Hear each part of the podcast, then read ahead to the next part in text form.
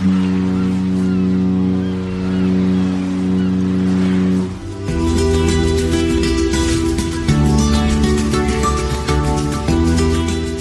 Tricks, der Kreuzfahrt-Podcast. Mit Jerome Brunel in Horb am Neckar und mit Franz Neumeier in München. Servus Franz. Hallo Jerome. So, da sind wir wieder und ähm, wir reden heute über ein Thema, wo ich denke, da brauchen wir eigentlich nur 30 Sekunden drüber reden und dann können wir wieder das Thema beenden und Feierabend machen, äh, weil du hast bewiesen, es geht gut, auch ohne. Sehr gut. Ne? Du hast bewiesen, es geht auch ohne. Nämlich, äh, wenn man auf Kreuzfahrt geht, nimmt man ja immer so einen großen Koffer mit, mit Klamotten, mit Waschsachen, mit der Badehose, äh, vielleicht auch, äh, wie wir in einer der letzten Folgen gesehen haben, mit viel Alkohol drin äh, oder auch nicht. Ähm, du bist aber auch schon ganz ohne Koffer auf dem Kreuzfahrtschiff, weil dein Koffer schon das eine oder andere Mal abhanden gekommen ist und du hast es auch überlebt. Also brauchen wir eigentlich gar keinen Koffer. Ja, also einmal ist mir das bis jetzt passiert und ich möchte nicht, dass es nochmal passiert. Ähm, haben wir ja schon immer wieder mal darüber gesprochen, wie ich äh, letztes Jahr nach Kuba äh, geflogen bin, hat Air France gemeint, sie müssten meinen Koffer in Paris äh, stehen lassen und dann nach Istanbul schicken und dort zwei Wochen stehen lassen. Also ich war die ganze Kreuzfahrt ohne Koffer, immer in der Hoffnung, dass er am nächsten Tag kommt und er kam natürlich nie. Das heißt, ja, ich habe ich hab den Stunt gemacht und habe mal eine Kreuzfahrt, eine komplette, ähm, ganz ohne Gepäck gemacht. Ähm, Gerade eben, wie ich aus den USA zurückgekommen bin vor ein paar Wochen, ist mir beinahe so was Ähnliches passiert. Ähm, da bin ich auf dem Rückflug umgebucht worden und äh, bei der Umbuchung ist natürlich der Koffer nicht mit umgebucht worden. Sprich, wie ich dann in München ankam, war mein Koffer nicht da. Und ich bin da ja zurückgekommen an dem Tag, wo ich direkt am nächsten Mal, also ich bin Mittag am Samstag zurückgekommen und am nächsten Morgen um sieben, glaube ich, oder um acht ging unsere Maschine nach Barcelona, wo wir auf die Allure of the Seas einsteigen wollten. Ähm, da hatte ich zumindest sowas wie Rasierapparat, Ladegeräte, also nicht ganz unwichtige Dinge waren in dem Koffer, den ich erstmal nicht bekommen habe. Ich habe dann Glück gehabt, Lufthansa hat mir den Koffer beschafft, äh, war ein Flug mit United, aber Lufthansa war da für die Gepäckabwicklung zuständig und hat mir den tatsächlich am Samstagabend noch gebracht. Bis dahin hatte ich meinen Notkoffer schon gepackt, habe dann halt nochmal ausgepackt, nochmal von vorne angefangen, aber ich war nicht ganz unglücklich, dass ich die Sachen, die in dem nachgelieferten Koffer waren, dann doch noch mit auf die Kreuzfahrt nehmen konnte. Ähm, aber ja, es geht ganz ohne. Aber muss nicht unbedingt sein, das sehe ich auch ein. Äh, wenn man jetzt also diesen Koffer mitnimmt, dann gibt's ja Beschränkungen, zumindest äh, wenn man mit dem Flugzeug anreist. Gibt es eigentlich Beschränkungen? Also die meisten äh, erlauben 20 oder 25 Kilo äh, Gewicht. Gibt es eigentlich auch Beschränkungen beim Schiff? Wäre eigentlich logisch, weil äh, wenn jetzt jeder 60 Kilo Koffer mitnimmt, irgendwann geht das Schiff dann unter, oder? naja, so schnell sinkt ein Schiff nicht. Bei den, bei den Fliegern ist es relativ einfach. 23 Kilo ist die internationale Beschränkung im Wesentlichen. Ähm, außer ich fliege Charter, dann sind es meistens 20 Kilo. Ähm, kritischer, dass deswegen, ich, ich komme gleich zu den Schiffen, aber ich glaube, das bei den Flugzeugen ist auch noch wichtig zu erwähnen, weil sich da in letzter Zeit auch ein bisschen was verändert. Kritischer ist eigentlich das Handgepäck, weil da nämlich jede blöde Fluggesellschaft ihre eigenen Regeln hat, unterschiedliche Größen für Handgepäck, unterschiedliches Gewicht für Handgepäck, unterschiedliche Stückzahlen bei Handgepäck. Das ist richtig verwirrend und noch schwieriger wird es natürlich, wenn man äh, wenn man Anschlussflüge mit unterschiedlichen Fluggesellschaften hat. Ähm, da vielleicht nur als Tipp äh, habe ich nämlich schmerzlich gelernt, ausschlaggebend für die Handgepäckerlaubnis äh, oder zulässiges Handgepäck bei Anschlussflügen, wenn ich also zum Beispiel beim Rückflug in den USA mit United Airlines von, was bin ich geflogen, von Miami nach Newark, bin ich mit United geflogen, von Newark dann mit Lufthansa weiter nach München. Ähm, obwohl ich bei Lufthansa Silberstatus habe, zwei Gepäckstücke dabei haben darf, bei Lufthansa, war die erste Flugstrecke United und dann gelten die Regeln von United. Also immer die Fluggesellschaft, die den ersten, die die erste Flugstrecke fliegt, ähm, bei jeder Verbindung ist ausschlaggebend für das Gepäck. Wenn ich also bei der ersten Flugverbindung eine Fluggesellschaft habe, die beim Handgepäck nur klein und fünf Kilo zulässt, dann hilft mir das nichts, wenn meine zweite Flugfahrt, der Anschlussflug, dann acht Kilo und ein großes äh, Ausmaß zulässt. Die erste Flugverbindung entscheidet. Da muss man also gerade beim Handgepäck sehr, sehr genau schauen. Vor allem dann, wenn man beim Handgepäck Dinge hat, die man nicht kurzfristig aufgeben kann, wie ich zum Beispiel meine Fotoausrüstung. Die werde ich um keinen Preis in aufgegebenes Gepäck tun, weil da weiß ich, die ist hinterher kaputt. Da ist es billiger, den Flug zu stornieren und nicht zu fliegen, als eine kaputte Fotoausrüstung zu haben. Also da muss man einfach wirklich gerade bei dem Handgepäck vorher sehr, sehr genau sich informieren, was darf ich eigentlich mitnehmen. Jetzt Kreuzfahrtschiff, das hast du gefragt gehabt. Ja, das geht ja unter, wenn da zu viele Kilos draufgehen. Ja, aber prinzipiell gibt's eigentlich auf dem Kreuzfahrtschiff keine wirklich harte Regelung. Das heißt nur ein Koffer oder nur zwei Koffer oder ein bestimmtes Gewicht. Im Prinzip darf ich da so viel mitnehmen, wie ich will und wie ich tragen kann die eigentliche Beschränkung, und deswegen sollte man im eigenen Interesse nicht so viel mitnehmen, zumindest wenn man eine normale Kabine und keine große Suite hat, ist, ich weiß auf dem Schiff nicht, wohin mit den ganzen Koffern und dem ganzen Gepäck. Denn Kabinen auf dem Schiff sind üblicherweise nicht besonders groß, die Schränke sind nicht besonders groß, manchmal ist auch das Bett so niedrig, dass man den Koffer noch nicht mal unter das Bett drunter schieben kann. Das heißt, man sollte sich schon deswegen da möglichst auf ein Gepäckstück irgendwie begrenzen, damit man in der Kabine noch weiß, wohin mit all dem Gepäck eigentlich. Insofern gibt es da weniger harte Grenzen bei den Reedereien als wirklich in der Kabine die Begrenzung, dass ich dann einfach irgendwann über meinen Koffer dauernd drüber steigen muss, weil ich nicht weiß, wohin damit, hm. wenn ich mehr als einen mitnehme. Äh, die, du, du hast es ja vorhin gesagt, dir ist es ja schon passiert, dass dein Koffer einfach abhanden gekommen ist. Äh, wer ist dann schuld? Also du bist jetzt auf dem Schiff. Ich meine, du musst ja reagieren, du brauchst ja frische Unterwäsche und gut, da hast du ja immer was in deinem Handgepäck, das weiß ich inzwischen. Aber du brauchst ja auch andere Klamotten. Äh, wer zahlt das denn dann, wenn du auf dem Kreuzfahrtschiff bist, dass du einfach Klamotten dir besorgen kannst? Ist ein schwieriges Thema. Also zum einen, wie du gerade gesagt hast, ich habe tatsächlich ich habe es eigentlich vorher auch schon gemacht, aber gerade auf der Reise hatte ich es nicht gemacht. Äh, aus leidiger Erfahrung im Handgepäck ist bei mir immer noch mal ein Satz Unterwäsche, ähm, eine Zahnbürste, naja, Zahnbürste brauchen wir eigentlich nicht unbedingt, aber, aber ein Deo zum Beispiel, ein kleines, äh, so, so absolut essentielle Dinge habe ich inzwischen tatsächlich zusätzlich im Handgepäck. Vorausgesetzt, ich fliege mit einer Fluggesellschaft, die keine Handgepäckbegrenzung auf fünf Kilo hat, weil die fünf Kilo brauche ich mehr als das für meine Futterausrüstung, dann habe ich auch keinen Platz mehr für zusätzliche Unterwäsche. Äh, also das ist so die erste Notfallmaßnahme, für die man selber sorgen kann, dass man da mal ähm, halbwegs abgesichert ist. Dann ist natürlich die Fluggesellschaft erstmal in der Pflicht. Die meisten Fluggesellschaften haben, auch wenn Koffer verloren geht, so kleine Notfallsets. Da ist in der Regel ein Einmalrasierer, ein Rasierschaum, äh, ein kleines Stück Deo, ein, ein, ein ähm, ja, irgendeine Waschlotion oder sowas, äh, eine Bodylotion, äh, Zahnpasta und Zahnbürste ist da drin. Mehr eigentlich nicht. Aber das ist schon mal das, was man unbedingt, wenn man seinen Gepäckverlust am Flughafen meldet, gleich danach fragen sollte. Habt ihr ein Notfallkit, ähm, dass man das sich mitnimmt? Dann ist man schon mal gerade so was Zähneputzen, was Grundhygiene angeht, erstmal notversorgt. Und wenn man dann aufs Schiff kommt, äh, ist sicher das Erste, was man tut, an der Rezeption Bescheid sagen. Leute, mir ist mein Koffer bei der Fluggesellschaft verloren gegangen.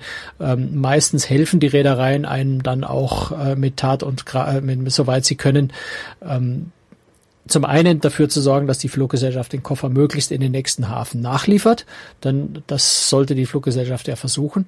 Ähm, zum anderen sind die meisten Reedereien auch relativ großzügig und haben oft selber auch nochmal solche Notfallkits, weil es passiert natürlich Passagieren immer wieder, dass Gepäck nicht ankommt und dann haben die oft wirklich Notfallsätze, wo man zumindest mal ein T-Shirt äh, und solche Sachen bekommt. Äh, gelegentlich bekommt man auch, wenn ja, wenn gleich der nächste Abend ein formeller Abend ist und man natürlich keinen Anzug dabei hat, sondern nur irgendwie äh, ja, eine Badehose oder sowas, ähm, dass sie einem dann vielleicht auch mal kostenlos äh, einen, einen dunklen Anzug und Schuhe leihen, solche Dinge. Ähm, das sind manche Reedereien durchaus recht großzügig, einfach weil sie ja wollen, dass ihre Passagiere sich wohlfühlen und weil sie auch wissen, dass der Passagier nichts dafür kann, dass sein Koffer weg ist. Die Reederei kann natürlich in der Regel auch nichts dafür. Aber wenn du so. die Reise über die Reederei gebucht hast, also auch die Anreise über die Reederei gebucht hast, dann ist ja eigentlich auch die Reederei verantwortlich, dass du dein Gepäck bekommst. Bekommst du dein Geld damit du dir irgendwelche Sachen kaufen kannst?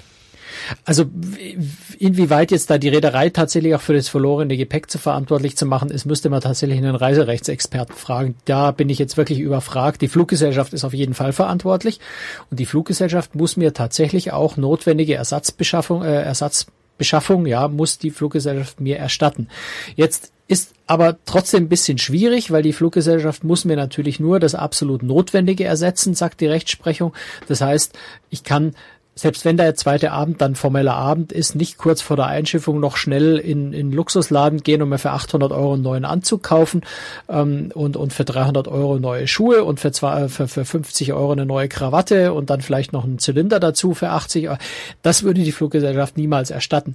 Das heißt, ich muss da sehr, sehr zurückhaltend sein, ähm, wirklich eben nur das absolut Notwendigste kaufen, äh, weil gerade wenn der Koffer dann doch am nächsten oder am übernächsten Tag kommt, ähm, muss die Fluggesellschaft relativ wenig erstatten und im dümmsten Fall bleibe ich dann auch noch auf meinen Kosten sitzen. in meinem Fall Kuba, wo ich die gesamte Reise den Koffer nicht bekommen habe und auch erst drei Tage oder zwei Tage nachdem ich aus, der, äh, aus äh, Kuba wieder zurück war in München, erst den Koffer insgesamt wiederbekommen habe. Ähm, da muss die Fluggesellschaft natürlich sehr viel mehr zahlen. Ähm, weil da habe ich dann während der Reise einfach höhere Kosten, weil ich muss mich ja eine ganze Woche lang irgendwie ankleiden und das kann ich nicht nur mit einem T-Shirt tun. Das heißt, da habe ich dann natürlich noch eine zusätzliche Hose gekauft, ich habe einen größeren Satz Unterwäsche, ich habe drei, vier T-Shirts, auch im Boardshop äh, des Schiffs, wo es ja üblicherweise nicht ganz so billig ist, ähm, ein bisschen einkaufen müssen. Man muss Kosmetika einkaufen. Also da kommt ganz schnell eine relativ hohe Rechnung zusammen. Ähm, ich bin mir nicht ganz sicher. Es gibt irgendwelche Obergrenzen, irgendwo so bei 500, 600 Euro, glaube ich. Mehr müssen sie auf keinen Fall erstatten. Insofern sollte man sich generell zurückhalten und nicht sagen, juhu, Koffer ist weg, jetzt gehe ich mal auf Kosten der, äh, der, der Fluggesellschaft einkaufen. Das geht immer nach hinten los. Also letztendlich ist man schon immer irgendwie der Depp und man muss immer gucken, wie man irgendwie klarkommt. Wirklich toll ist die Situation auf keinen Fall, aber man kann so notwendige Ersatzbeschaffungen sich von der Fluggesellschaft ersetzen lassen. Ganz wichtig allerdings, Belege sammeln. Ohne Nachweis, ohne Beleg geht überhaupt nichts. Also wenn ich nicht beweisen kann, dass ich was Neues gekauft habe und was das gekostet hat, bekomme ich auch keinen Ersatz. In meinem Fall Kuba war die Sache noch ein bisschen schwieriger, weil mein Koffer dann auch noch in Istanbul aufgebrochen und zum Teil ausgeräumt wurde und der Koffer als solcher kaputt war. Äh, da habe ich der Fluggesellschaft ein bisschen eine höhere Rechnung geschickt und die haben die auch nach einigen Hin- und Herstreitereien auch in voller Höhe bezahlt. Also da bin ich tatsächlich letztendlich ungefähr bei Null rausgekommen, muss man sagen. Verdient habe ich an der ganzen Aktion ganz sicher nichts und den ganzen Ärger hatte ich trotzdem. Ähm, aber üblicherweise äh, unbedingt Rechnungen sammeln. In dem Fall habe ich tatsächlich sogar ein paar Sachen ohne Rechnung bekommen, weil es irgendwie plausibel war und weil die Fluggesellschaft dann doch ein bisschen schlechtes Gewissen hatte. Aber ansonsten Rechnungen sammeln, so wenig wie möglich ausgeben, wie nur möglich, dann ist man auf der sicheren Seite. Wobei man schon sagen muss, es kommt wirklich sehr, sehr selten vor, dass ein Koffer verloren geht. Also so oft passiert es nicht, oder? Sehe ich das falsch? Ja, kommt so ein bisschen auf, glaube ich, auf den Flughafen an. Ich glaube, Paris äh, ist berühmt dafür, dass sie gerne mal Koffer stehen lassen. Nur, man muss ja auch sagen, normalerweise ist der Koffer am nächsten Tag da. Das heißt, es kommt auch ein bisschen auf meine Fahrtroute an. Übrigens eine Sache, die ich auch immer mache, in meinem Koffer liegt auch immer ein Zettel drin, wo meine einzelnen Stationen draufstehen, also genau eine Art Fahrplan, damit, wenn die Fluggesellschaft den Koffer findet, sie auch halbwegs sofort weiß, wo sie den Koffer als nächstes hinliefern kann. Ähm, da sollte man auch mit der Fluggesellschaft Kontakt Kontakt halten, dass sie auch wissen, wohin mit dem Koffer, wenn er denn am nächsten Tag, ja gut, ich fahre in Miami los und bin am nächsten Tag in Key West. Ähm, da wird es ein bisschen schwierig wahrscheinlich, wenn der Koffer erst am nächsten Tag kommt, den Koffer bis nach Key West zu schaffen. Ähm, aber wenn ich vielleicht dann am Tag drauf, ich weiß nicht, in, in, in St. Martin zum Beispiel bin, dort gibt es einen Flughafen, da gibt es vielleicht Direktverbindungen, dann äh, kann die Fluggesellschaft schon schaffen, zwei Tage später den Koffer dorthin zu liefern und dann bin ich zwei Tage ohne und die restliche Kreuzfahrt habe ich meinen Koffer. Insofern, es ist ja nicht immer alles verloren. Das war bei mir wirklich der absolut schlimmste Fall, dass ich den Koffer gar nicht bekommen habe. Nun könnte man ja sagen, okay, äh, ein Koffer zu verlieren ist schon relativ unwahrscheinlich, aber zwei Koffer zu verlieren noch viel unwahrscheinlicher, äh, dass beide verloren gehen. Man könnte ja sagen, ich, ich teile mir das einfach auf zwei Koffer auf ja. und äh, verreise so. Darf man das überhaupt? Also man hat Na ja klar. so eine Höchstgrenze an, an ja, ja an, Gepäck, an Gepäckstücken, denke ich mal, oder? Oder geht es wirklich nur ums Gewicht? Ach so, na ja, gut, also wenn du allein reist, ist es ein bisschen schwierig. Ähm, ich habe jetzt bei Lufthansa zum Beispiel habe ich Silberstatus, da darf ich zwei Koffer mitnehmen, wenn ich mit Lufthansa fliege. Ähm, da könnte ich jetzt zwei Koffer nehmen und die aufteilen. Das wäre jetzt ein bisschen viel Aufwand dafür. Aber äh, wenn du zu zweit unterwegs bist, als Paar oder als Familie zu dritt, äh, könnte man, wobei ich zugeben muss, wir machen es auch nicht, weil die, die Streitereien, die da gegenseitig entstehen, größer sind als der Nutzen irgendwo. Äh, man könnte natürlich sagen, ich nehme die Hälfte des Gepäcks meiner Frau, dafür nimmt meine Frau die Hälfte des Gepäcks von mir äh, und, wir teilen das jeweils untereinander im Koffer auf. Wenn einer von beiden weg ist, hat jeder immerhin noch die Hälfte. Ähm, Wäre so eine Lösung, man könnte es natürlich auch negativ sagen und sagen, wenn dann einer von beiden weg ist, dann hat jeder nur noch die Hälfte und das wäre dann das halb leere, halb leere Glas. Äh, kann man machen, wie man will. Also wir haben es bis jetzt nie gemacht, weil es am Ende dann irgendwie auch ja einfach zu selten passiert. Ich bin da auch so ein bisschen optimistisch und gerade nach meinem Erlebnis Kofferverlust äh, habe ich auch festgestellt, es ist nicht so dramatisch, es ist nicht so furchtbar tragisch. Ich bin eigentlich ziemlich gut klargekommen. Jetzt war das natürlich ein Segelschiff, es war die Starflyer, wo man ohnehin recht leger ist, man braucht noch nicht mal Schuhe, man kann letztendlich auch barfuß an Bord rumlaufen, wenn man möchte. Das war jetzt nicht wirklich so tragisch. Ähm, auf einem etwas luxuriöseren, vielleicht auch recht formellen Schiff ist es sicher ein bisschen schwieriger, wenn man nur äh, ein drei Tage altes T-Shirt und, und, und, eine Badehose hat. Ähm, ein bisschen schwierig zum Abendessen dann, wenn alle anderen im Anzug rumsitzen. Ähm, äh, trotz allem, es ist am Ende nur so schlimm, wie man es auch tatsächlich nimmt. Und wenn man sich verrückt macht und, und, und sich, sich ständig in die Ecke setzt und heult, dann kann man sich das Leben auch selber schwer machen. Man kann es auch locker nehmen und äh, die Sache einfach nehmen, wie man es im Urlaub nimmt, einfach und locker und easy, dann ist es nicht so tragisch. Hm. Und man kann ja normalerweise nachkaufen. Ich hatte mit Kuba halt natürlich auch das Pech, dass ich in einem Land war, wo es nichts zu kaufen gibt und wo ich selbst, wenn ich gewollt hätte und Geld, äh, Geld ausgeben hätte wollen, nichts zu kaufen gekriegt hätte. Außer schöne alte Oldtimer-Autos. Ja, und die darf man nicht ausführen. würde, würde mir auch niemand verkaufen dort, glaube ich. Gut, was soll denn in den Koffer rein? Also fangen wir mal an mit den elektronischen Geräten. Du meinst für den wahrscheinlichen Fall, dass er nicht verloren geht. genau. Äh, da sollten zum Beispiel Ladegeräte rein, solche Geschichten. Ähm, aber nicht. Ladegeräte, ja. Ladegerät ist schon so eine Sache, die tue ich persönlich lieber ins Handgepäck. Zumindest, ich habe ja sogar zwei Kameras dabei, aber das ist so ein bisschen berufsbedingt. Ich tue die Dinge, die ich auf die ich auf keinen Fall verzichten kann. Ähm, oder die schwer zu beschaffen sind wieder vor Ort, tue ich ins Handgerät. Also ich tue das Lade, das Kabel fürs Ladegerät tue ich in den Koffer, weil so ein Standard-Stromkabel kann ich in jedem Supermarkt kaufen. Das Ladegerät für meine Kamera, das sehr leicht ist, tue ich ins Handgepäck, weil das Ladegerät für eine spezielle Canon-Kamera zufällig in dem Supermarkt zu finden, kurz vor der Einschiffung, in der Stunde Zeit, die man da möglicherweise nur hat, die Wahrscheinlichkeit ist gering. Das heißt, das Ladegerät kommt bei mir tatsächlich trotzdem ins Handgepäck, wenn ich es unbedingt brauche. Also Dinge, die absolut essentiell sind und die unwahrscheinlich sind, dass man sie vor Ort nachkaufen kann, wenn es im Handgepäck Platz hat, lieber da rein.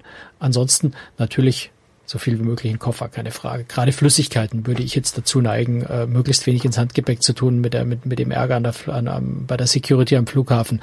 Gleich, ins, gleich in den Koffer tun, da muss man am Flughafen nicht groß auspacken. Hm. Gut, Kleidung für die jeweilige Reise muss natürlich rein. Da gebe ich dir mal ein Stichwort, nämlich Merino-Wolle.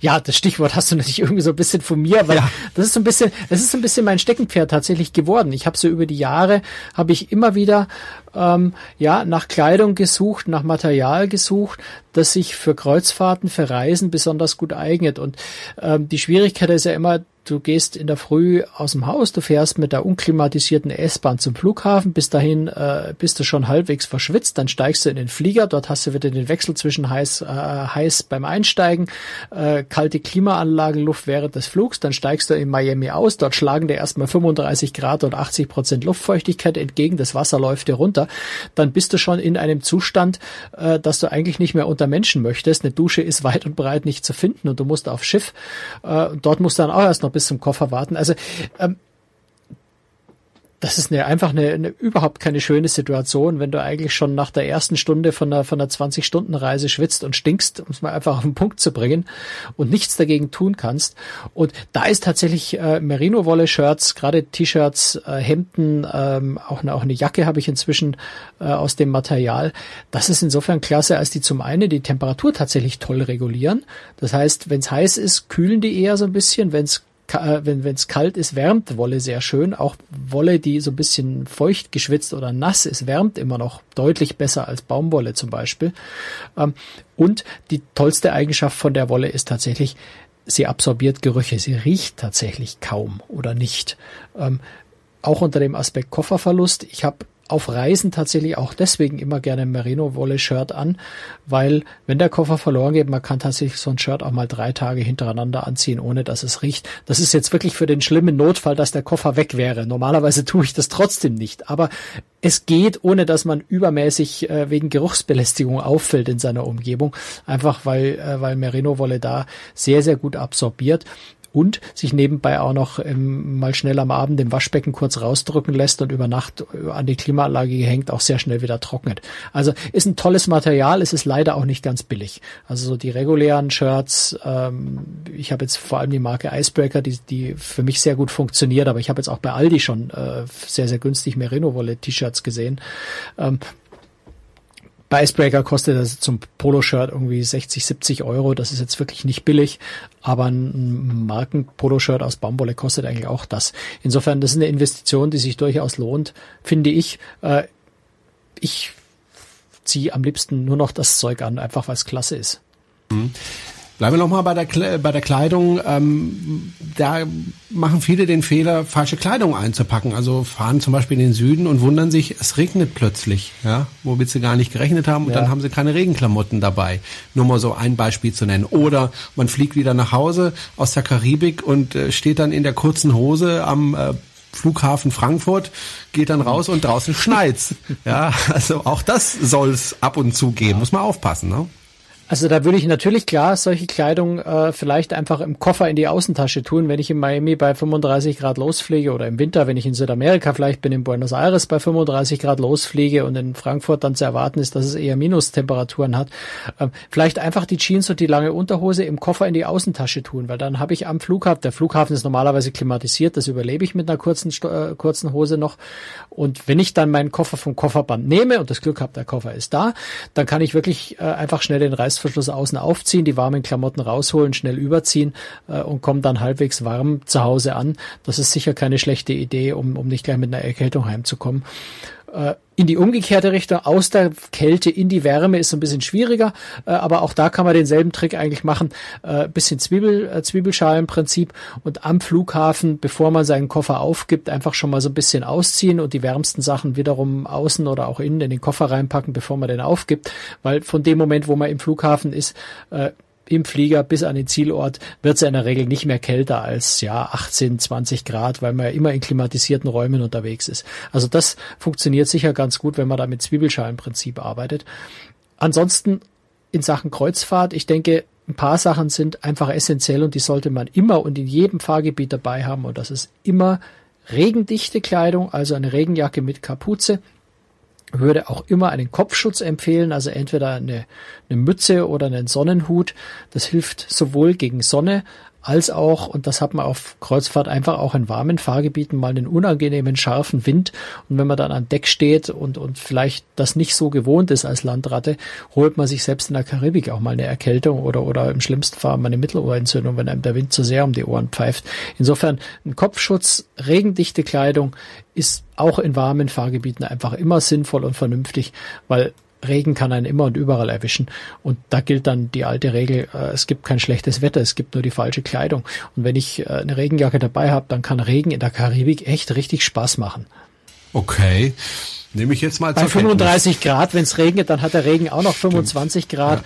Das hat was. Ja, Aber ja. wenn man vollkommen durchnässt ist und dann der Wind kommt, dann friert man selbst da. Und dann ist eine Regenjacke einfach schön. Als ich äh, unterwegs war auf Kreuzfahrtschiffen, hatte ich ein Problem. Und zwar, ich fahre ja immer, wenn ich äh, unterwegs bin, in Innenkabinen. Äh, die sind meistens relativ klein. Da hat man relativ wenig Platz. Und dann hat man auch oft ein Problem mit dem, tatsächlich mit dem Koffer. Äh, man kann den zwar ausräumen, diesen Koffer, und kann die Klamotten in den Schrank räumen. Aber der Koffer ist halt trotzdem da. Wohin damit?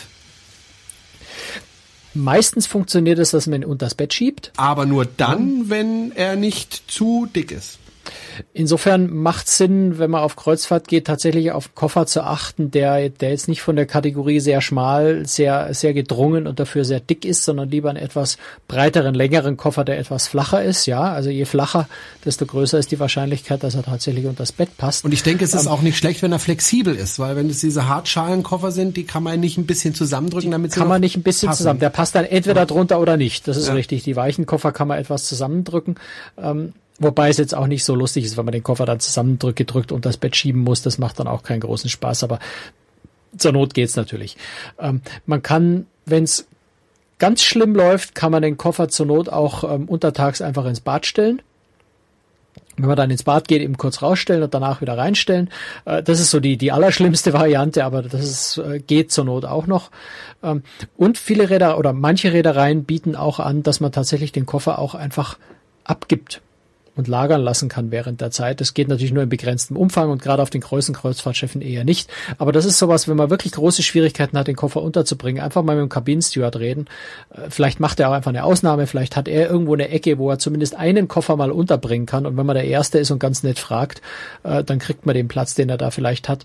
Ähm, also da würde ich dann auch wirklich mich vertrauensvoll an den Kabinensteward wenden und äh, ihn um Hilfe bitten. Der hat immer irgendeine Idee, irgendeine Lösung, findet sich auf jeden Fall, weil da sind wir halt wieder an dem Punkt. Die Reederei will ja, dass ich mich wohlfühle. Und wenn ich die Kabine mit meinem Koffer voll ist und ich mich nicht mehr bewegen kann, fühle ich mich nicht wohl. Also hat die Reederei auch ein gewisses Interesse dran, mir da zu helfen. Insofern würde ich mich da immer auch an den Kabinensteward einfach wenden. Ich glaube, ein ganz wichtiger Tipp äh, ist auch die Badehose. Also wenn ich eine Badehose trage, dann ist sie natürlich mit möglichst wenig Stoff, weil ich will ja meinen sexy Body möchte ich ja möglichst gut präsentieren.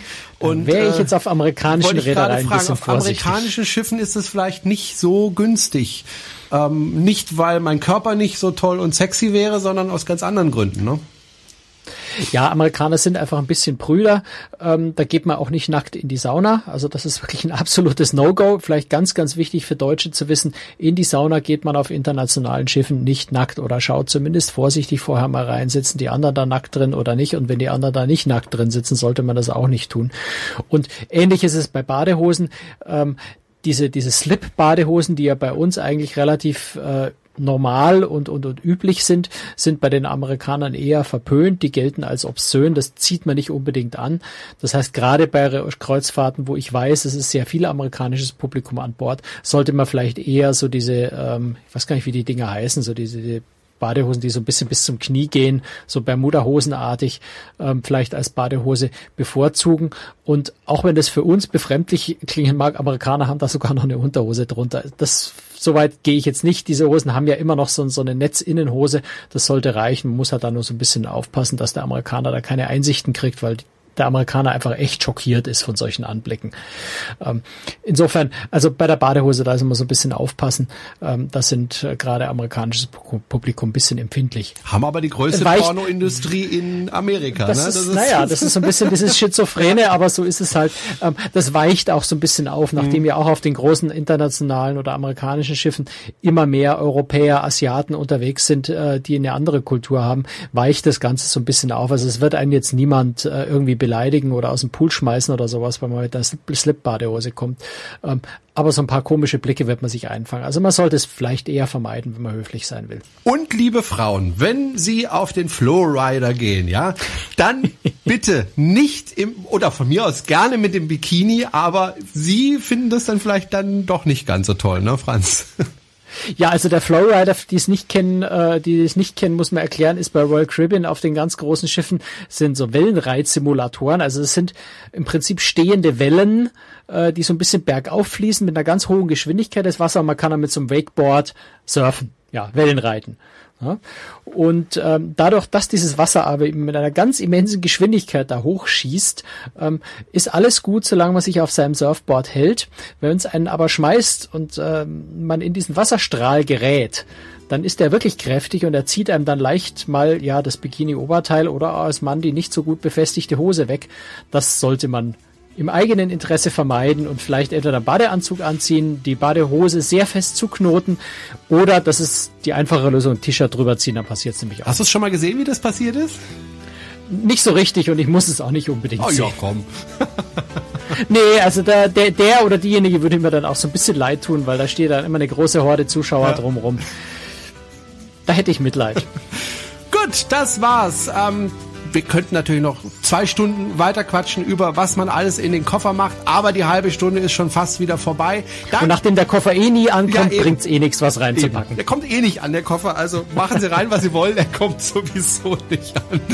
Das war's für heute. Danke fürs Zuhören. Wir hören uns in einer Woche wieder und äh, ja, empfehlen Sie uns weiter und äh, klicken Sie auf unsere Links äh, im Podcast, äh, wenn Sie zum Beispiel eine Reise buchen. Dann kriegen wir nämlich auch ein bisschen was ab und es kostet Sie keinen Cent mehr, ne, Franz? Genau. Das wäre ganz nett. Genau. Also, tschüss Franz. Also München. bei der nächsten Reise dran denken und ja, bis demnächst. Ciao. Servus.